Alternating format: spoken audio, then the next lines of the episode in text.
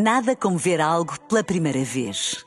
Porque às vezes, quando vemos e revemos, esquecemos-nos de como é bom descobrir o que é novo. Agora imagine que viu o mundo sempre como se fosse a primeira vez. Zais. Veja como se fosse a primeira vez.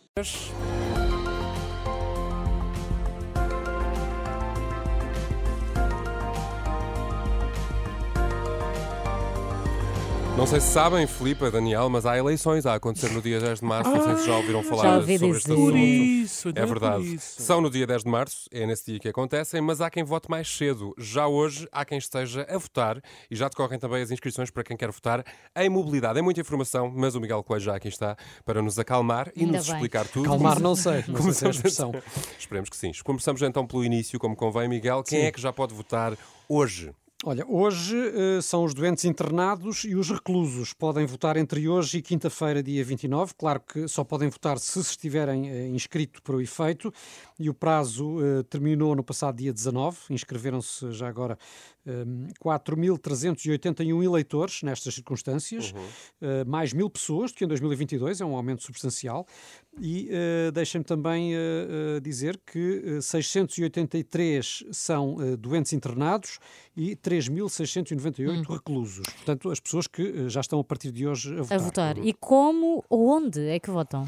Votam eh, portanto, na própria cadeia ou nos hospitais. Eh, há representantes dos presidentes de Câmara eh, que se deslocam a esses locais para recolherem os votos. eh, e deixa-me dizer já agora que é no Distrito de Lisboa que há mais pessoas eh, hospitalizadas e presas que manifestaram vontade de votar.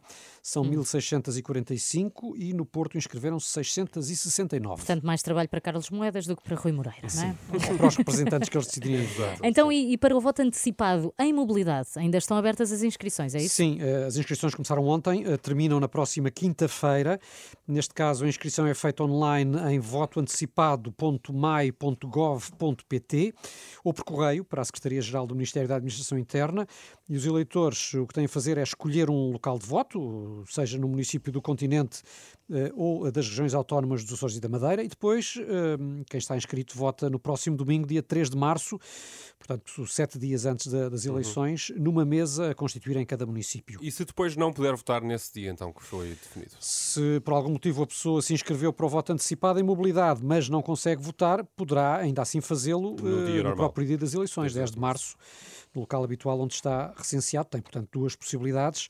Até ao meio-dia eh, de hoje já estavam inscritos eh, mais de 93 mil eleitores para o voto em mobilidade, sendo que até agora o recorde é de cerca de 285 mil. eh, E isto foi nas legislativas de 2022. E quem está no estrangeiro também vota no dia 3? Uh, não, uh, ou seja, quem está recenseado em Portugal, mas está deslocado no estrangeiro, vota já amanhã, uh, na quarta e na quinta-feira, portanto, Muito nestes bem. três dias, sendo que nesse caso a votação é feita nas embaixadas e nos consulados definidos pelo Ministério dos Negócios Estrangeiros. Isto quem está, por exemplo, a- em missão, etc. Sim. Os imigrantes podem votar por correspondência, como já tivemos ocasião Uhum. um destes dias de explicar aqui. Muito bem, ficou tudo muito claro, como sempre acontece. Aliás, Miguel Coelho, muito obrigado. Qualquer dúvida é só ler este explicador em rr.pt, ir ao, ao portal do eleitor ou ligar 808 206 206. É este o número. Faltam agora 11 minutos para as 6 da tarde. Nada como ver algo pela primeira vez. Porque às vezes, quando vemos e revemos, esquecemos-nos de como é bom descobrir o que é novo. Agora imagine que viu o mundo sempre como se fosse a primeira vez. Zais. Veja como se fosse a primeira vez.